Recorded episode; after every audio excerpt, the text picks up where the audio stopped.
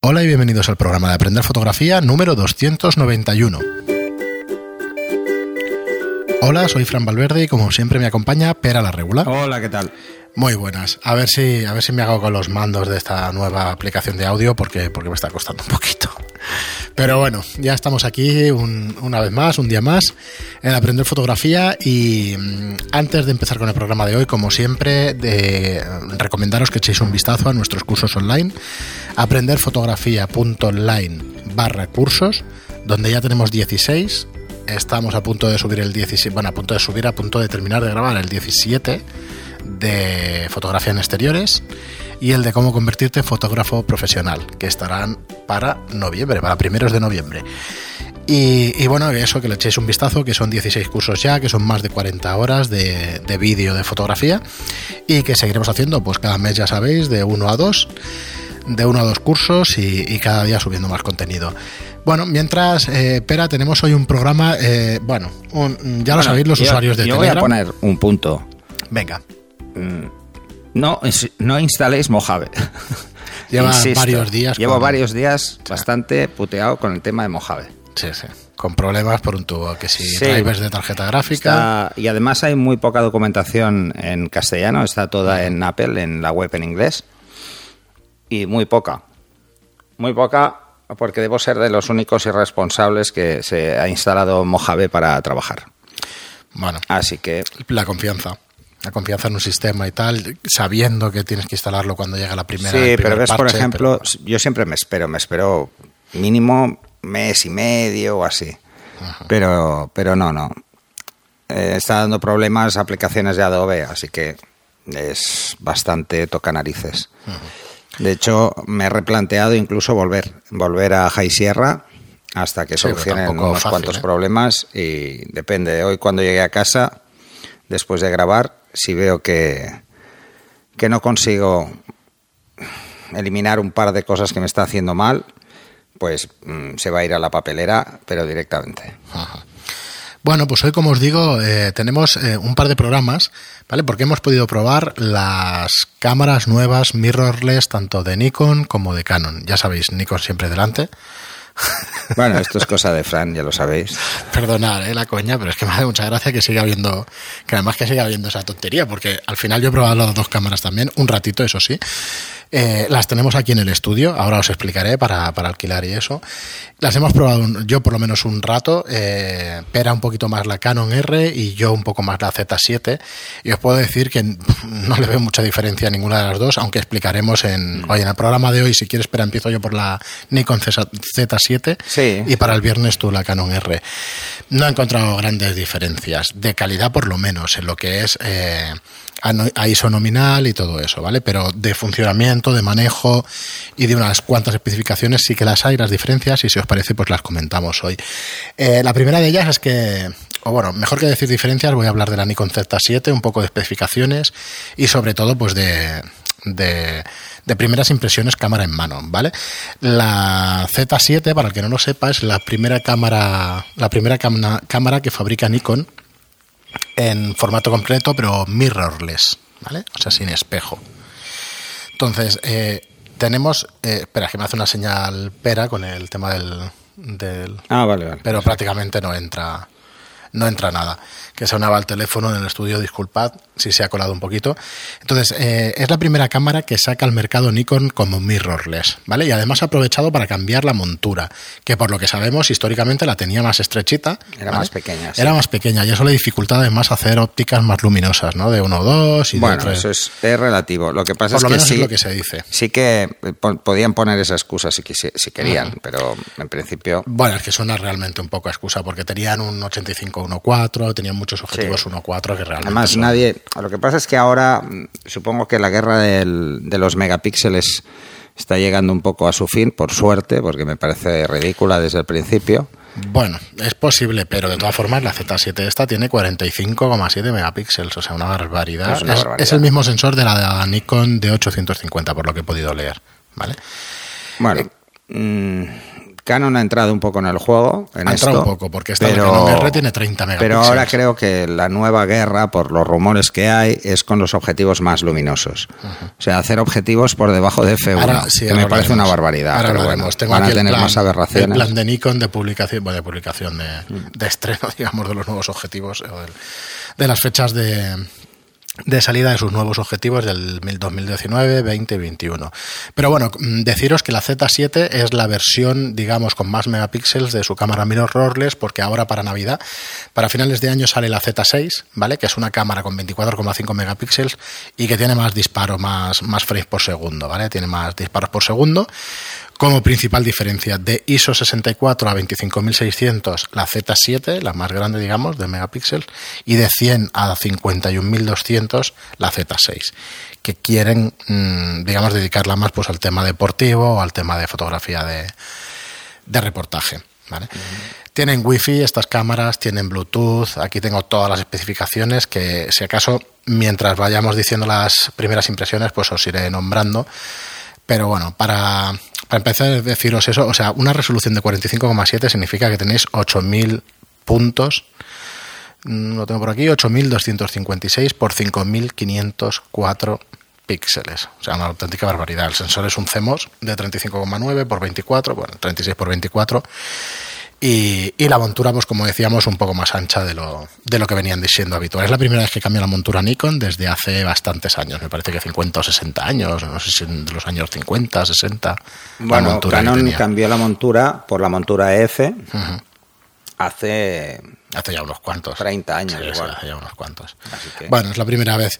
Entonces, quizá nos dé una pista del, de, de la apuesta que quiere hacer Nikon con estas, con estas cámaras. Pero yo creo que la mayor apuesta es la gama de objetivos que ha sacado. Ahora seguimos con el resto de cosas de la cámara, ¿vale? Pero eh, ha sacado en la primera tirada un 50 mm 1.8, un 35 mm 1.8 y un 2470 f4, ¿vale? Estos tres objetivos. Eso por un lado.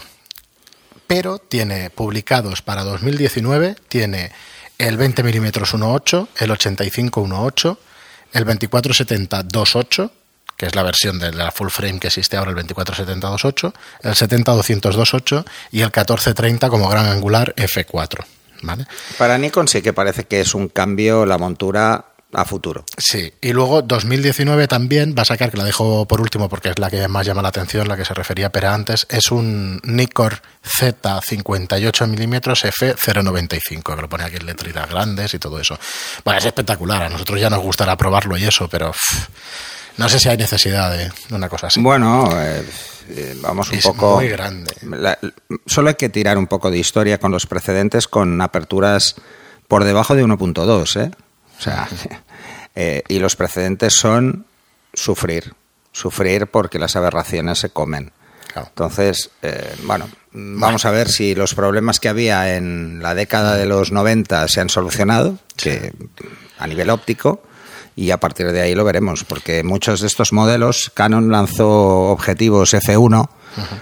incluso eh, 0,8 y 0,9, y entonces bueno, tuvieron que retirarlos precisamente porque el nivel de aberraciones era tan alto que los hacía prácticamente inservibles a esas aperturas. A ver, que nos y luego problemas graves de enfoque.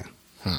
Hay que tener en cuenta que la precisión de los puntos de enfoque está muy supeditada a la 493 puntos de enfoque en la Nikon Z7, pues vale, sí. Sí, bueno, la, la, Canon EOS R tiene 5.655, me parece una salvajada. ¿Dónde vais? De hecho, mover el punto de enfoque por la pantalla es un drama, ¿vale? Es, una, es un auténtico drama, te puedes sí, pasar sí, media hora para moverlo.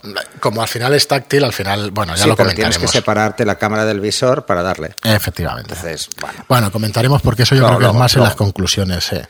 Entonces, bueno, por deciros os diré más lo cosas... que pienso después de usarla.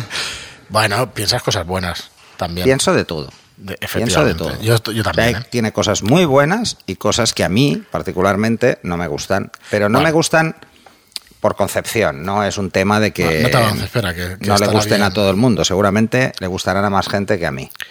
Bueno, pero esto es normal, no todo el Sí. mundo es pro- es profesional y es fotógrafo y tal, aparte de tener sus Sí, gustos. ¿eh? o sea, pero son- no es un tema de. En este caso, creo que no es tanto un tema de gustos, No, pero de es más un tema de, sí. de usabilidad.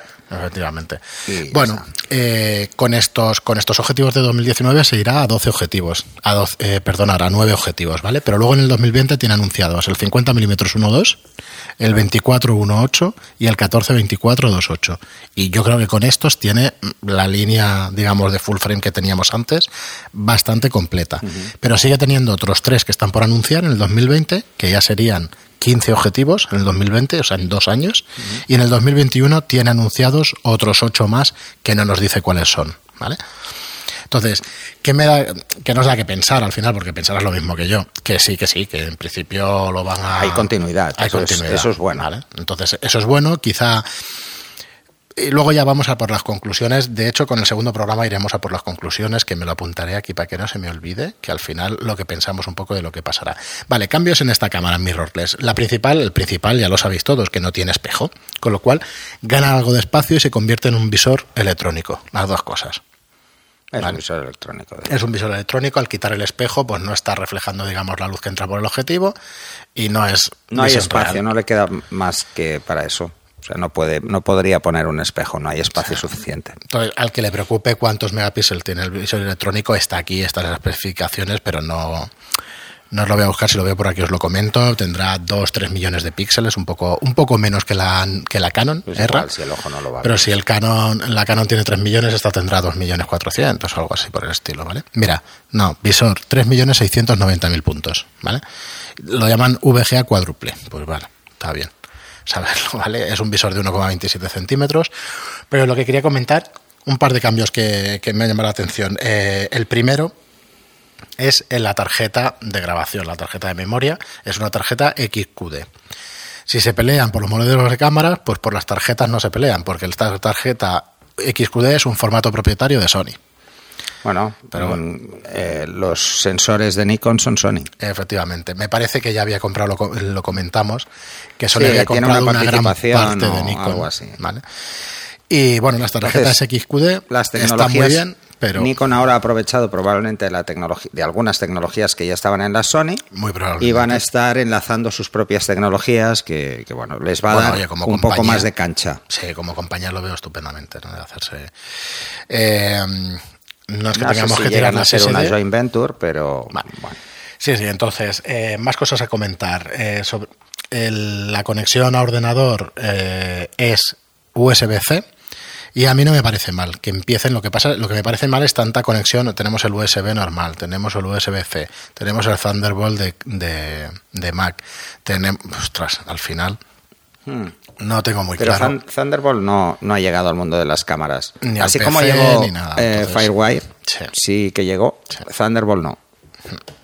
Entonces, Y, bueno, bueno, yo creo que en eso sí que sería un error en las de formato medio, pero Yo bueno, creo, a mí me gusta bastante el estándar USB-C, le puedes dar la vuelta al USB sin problema, o sea, hay una serie Es de ventajas Thunderbolt. que me parece bastante es bien. como Sí. un Thunderbolt. Lo que pasa es que todavía las diferencias con Thunderbolt son brutales. Sí, lo que pasa es que Mac no sé muy bien hacia dónde va porque tiene, tiene el- la conexión normal del iPhone, que ahora no me acuerdo cómo se llama, pero luego tienes cables ya que te están vendiendo porque los portátiles nuevos pues tienen el USB-C. Entonces, de USB-C a la conexión del iPhone. Del USB-C ahora me va a la cámara, estupendo. Y además el USB-C de, de mi portátil lo puedes cargar, con lo cual con el mismo cable, pues bueno, descargar las fotos de la cámara, que es un atraso, es una de las indicaciones por las que las cámaras dicen, bueno, profesional, pero hostia, tienes que tener o el lector de tarjetas XQD o, o poner el... Bueno, al final venderán lectores Efectivamente. por un Dices, tubo. otro accesorio más, ¿vale? Entonces, eh, más cositas. Conectividad. La cámara tiene wifi y he estado probando la aplicación SnapBridge. Ya veis que está deslavazado esto, ¿eh? que no pretendo ni sentar cátedra ni... Pero bueno, para que veáis lo que llega a tener la cámara. Tiene una aplicación de Nikon que se llama SnapBridge que te permite controlar la cámara remotamente y te permite descargar las fotografías. La primera es la frente. Cuando me pongo a descargar las fotografías eh, salen unas 15 fotos de las 200 y pico que hay. Pues vale, ya la trastearé más con ella. Pero bastante mala conexión wifi. ¿Vale? Entonces no sé si porque estoy en un entorno en que el wifi, la wifi la crea la cámara como punto de acceso y tú te conectas con el móvil a esa wifi. Entonces cuando te conectas con los ajustes, digamos, tanto en Android como en, como en iPhone, eh, a partir de ahí entras en la aplicación y entonces estás dentro de la cámara. Puedes descargar las fotos, que te las puedes descargar con, con el tamaño real, o como eh, Full HD, como 1080. Y luego puedes, además, que eso es lo más interesante, que es tener el visor real de. El visor real de la, de lo que está viendo la cámara, ¿no? Para grabaciones de vídeo va estupendamente, es para lo que mejor va. Y para hacer fotos remotamente, pues, pues también. Pero ya os digo que lo que es descarga de fotos y acceder a la tarjeta, pues, pues bastante regular. También he visto en los accesorios que resulta que van a vender eh, kits inalámbricos, ¿vale? Para tener más distancia, dicen, un transmisor inalámbrico remoto de wifi para que tengas más distancia. Yo creo que es porque no es suficiente el el ¿cómo llamarlo? Pues el, el, modulito que le habrán puesto de wifi a la cámara. Y es un accesorio bastante más grande. Tiene, tiene controlador remoto también, ¿vale? Que lo podemos adquirir aparte, por supuesto. Y ahora os explico, nosotros tenemos en el estudio, y lo tendremos además para alquilar, tenemos el set de la Nikon Z7 más el objetivo 2470 f4 más el adaptador a las monturas FX, ¿vale? A la montura de siempre, de hecho. No a la montura FX, sino a la de siempre. ¿Vale? Entonces, eh, lo tendremos aquí a vuestra disposición. La semana que viene ya tendremos precios y todo eso. Y tenemos eh, el adaptador. He podido probarlo con el 300, eso, la resolución y eso, la verdad es que se mantiene bastante bien, de la de 800 a esta. Y me ha gustado bastante el tema de la calidad de imagen, sobre todo, como decía antes, a, al ISO 64, ¿vale? Que nominal de ISO pues tiene 64. ¿Qué más cosas a comentaros? El tema de la ergonomía de la cámara. Pues están muy bien. Son cámaras compactas, muy pequeñitas y que van muy bien para alguien que tenga la mano muy pequeñita. Porque sinceramente a mí, dentro de una de 800 o una de 3 que tuve en su día y eso, con la empuñadura también para hacer retrato, la empuñadura vertical y tal, pues se me queda muy corta. Eso sí, el aspecto de cámara robusta, esto no es no parece plástico por lo menos. Eh, no sé si la Canon, pero la Nikon está... Es, sí, es muy robusta. Sí, sí, son muy robustas las dos cámaras. Esta tiene algo de... Ay, perdona, de, de que no le puede entrar agua de sellado en el cuerpo. también. Y la Canon tiene algo también. Leí que el objetivo está, cosa. De hecho, el objetivo está tan sellado que, que, no tiene ni el más mínimo juego. Cuesta hasta montar. El objetivo de la Canon es de los mejores objetivos que he visto en los últimos años. ¿eh? Sí, el, el, objetivo es, fantástico. Una pasada. El, en cambio, el de la Nikon Z7, el 2470, tiene de estas posiciones que probé en Olympus en su día, que tienes que retro, mm, retrotraer, no se dice, pero tienes que... Eh, que dejarlo en posición de off el objetivo, no me explico demasiado bien si lo miráis en la web, ¿vale? De la posición de 0 a 24, ¿vale? Tiene un recorrido cortito que lo que hace es abrir un poquito más el objetivo y luego ya de 24 a 70 pues funcionaría normal. Pero bueno, es retráctil al final el objetivo. No me acaba de gustar mucho, pero bueno, tampoco tiene mayor importancia. No. Digamos, para el uso no para estar viajando con él y todo eso, pues lo pones en la posición cero y luego ya para hacer fotos, pues lo pones en la 24 y así queda un objetivo más compacto pues para transporte y eso. En el objetivo lleva, lleva el manual, el autofoco manual y automático y luego tiene una cosa en el cuerpo que yo lo veo muy interesante más que en las Canon, que es el estabilizador en la propia cámara, en lugar de los objetivos. Creo que ahí sí que han acertado pero sigue siendo un detalle menor, porque hoy en día todos los objetivos de Canon también tienen el estabilizador, o casi todos tienen estabilizador en, los objetivos. Entonces no acabo de, ver que sea una gran diferencia. El tema de la pantalla. La pantalla eh, se puede sacar, pero únicamente la podemos poner en horizontal. No la podemos girar y ocultar para que no se manche, para que no se raye y todo eso. No me ha gustado nada eso de la, de la Nikon, pero nada no lo veo nada útil. en la Canon es como los modelos de iniciación, o sea, la puedes girar del está todo. Está muy bien. La giras del todo y así Incluso no puedes hacerte selfies. Puedes girarla por completo. Ah, sí, correcto, es verdad. Autorretratos. En sí, para autorretratos es fantástico.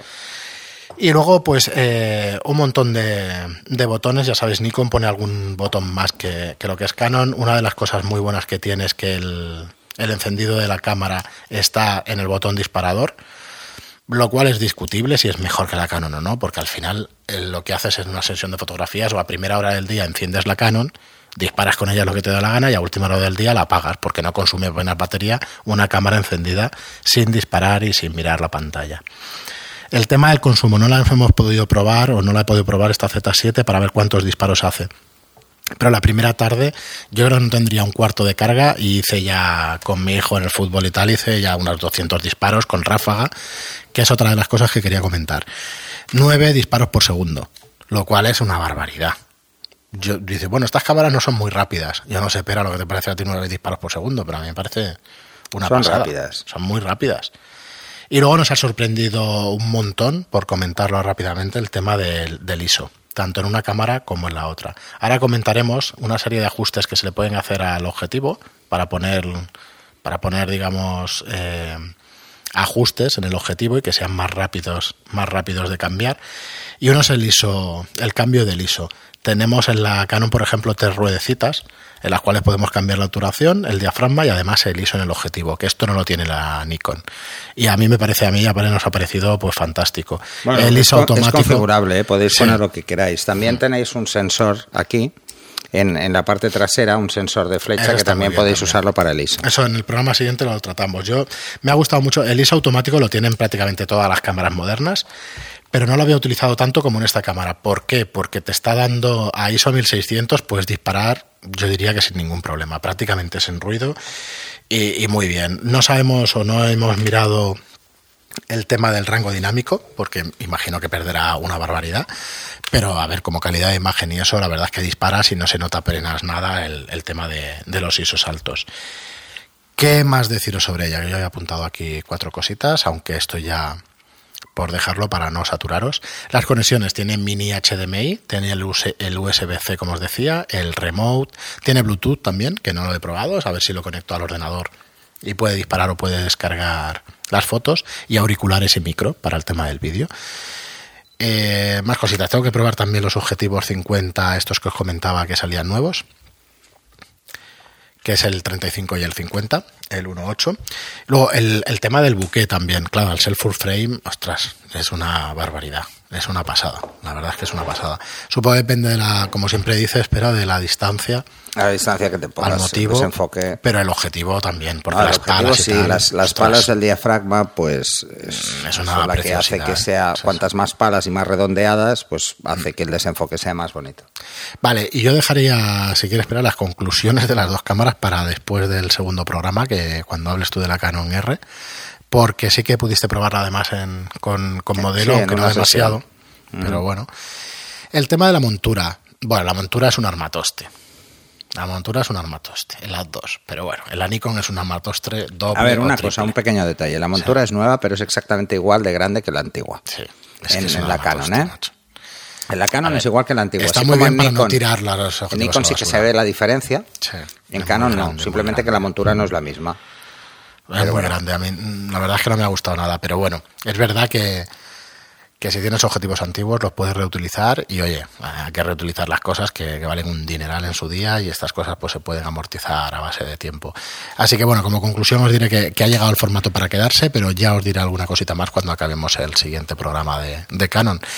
Así que en principio nada más. Hoy he hablado yo solo, disculpad si os, eh, me he hecho un poquito aburrido.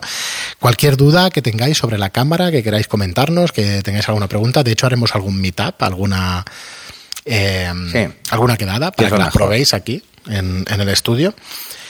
Y, y bueno, ah, el estabilizador del cuerpo, que mira, que lo tenía aquí apuntado y eso.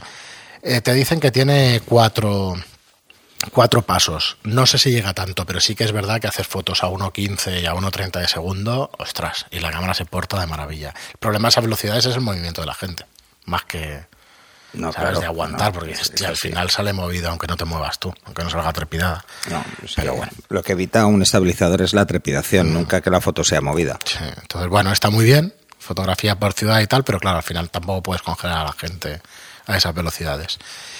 Y bueno, y nada más, ya os digo, cualquier preguntita que tengáis sobre ellas, aquí las tenemos, las podemos probar y, y las podemos y las podemos comentar. Del tema del menú y eso no os he comentado nada. Hay un montón de opciones, pero bueno, ya las comentaremos si acaso en, en siguientes, en siguientes programas. Pues nada, como os digo siempre, muchísimas gracias por estar ahí. Eh, la tocó, pero la estuvo tocando la Sí, Nikon. estuve tocando la Nikon. Nah, eh, de aspecto y eso está muy bien, está muy compacta, Sí, sí, sí, muy bien, muy Las bien. dos son muy parecidas, ¿eh? Sí, En cua- a nivel de ergonomía hay unas pequeñas diferencias. pero son parecidas. ¿eh? Sí. La verdad es que sí. Por ejemplo, la Nikon tiene muchos más botones. Eh, al que le gusten los pues botones eh, lo tendrá claro. La típica compensación de exposición, el ISO un poco más a mano, pero bueno, la otra también, a la que te acostumbras a los mandos y a, mm. las, a los botones, no sí, tiene mucha diferencia. ¿eh? Pues nada, lo dejamos aquí. Muchísimas gracias, como os digo siempre, por estar ahí. Muchísimas gracias por los, por las reseñas de 5 estrellas en iTunes y por los me gusta y comentarios en iBox. Y nos escuchamos en el próximo programa. Hasta el siguiente.